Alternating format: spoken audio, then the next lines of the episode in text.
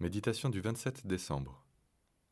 Tes flèches perceront le cœur des ennemis du roi. Deuxième partie.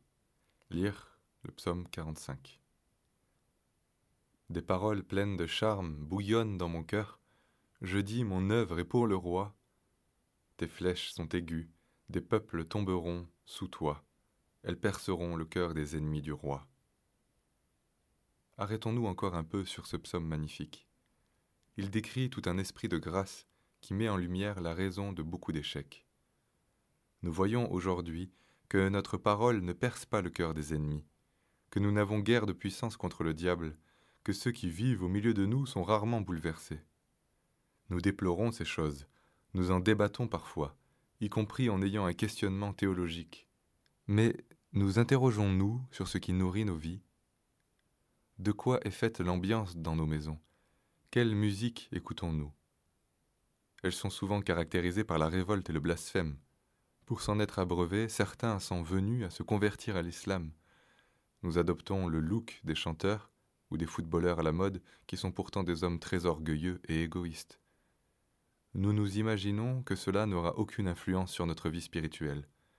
Nous croyons que nous pourrons, malgré cela, parler du Seigneur et porter du fruit. Nous sommes bien loin de ces paroles pleines de charme dont parle le psalmiste. Nos paroles sont légères, elles ne transperceront rien, car notre bouche n'est pas consacrée au roi. Ton trône, ô Dieu, est à toujours, le sceptre de ton règne est un sceptre d'équité. Tu aimes la justice, et tu haïs la méchanceté. C'est pourquoi, ô Dieu, ton Dieu t'a oint d'une huile de joie, par privilège, sur tes collègues. Versets 7 et 8.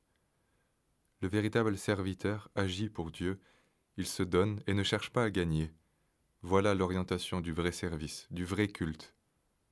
Si notre mauvaise conduite est dévoilée, il faut nous en repentir. Il ne s'agit pas de rester au milieu du guet en ne faisant que nous arrêter sur certains points. Il faut changer de direction, réorienter le vecteur dans le sens de ce que le Fils lui-même nous a montré.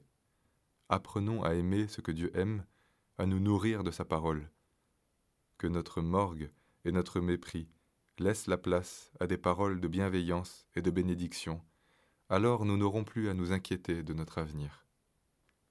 Tes enfants prendront la place de tes pères, tu les établiras princes dans tout le pays.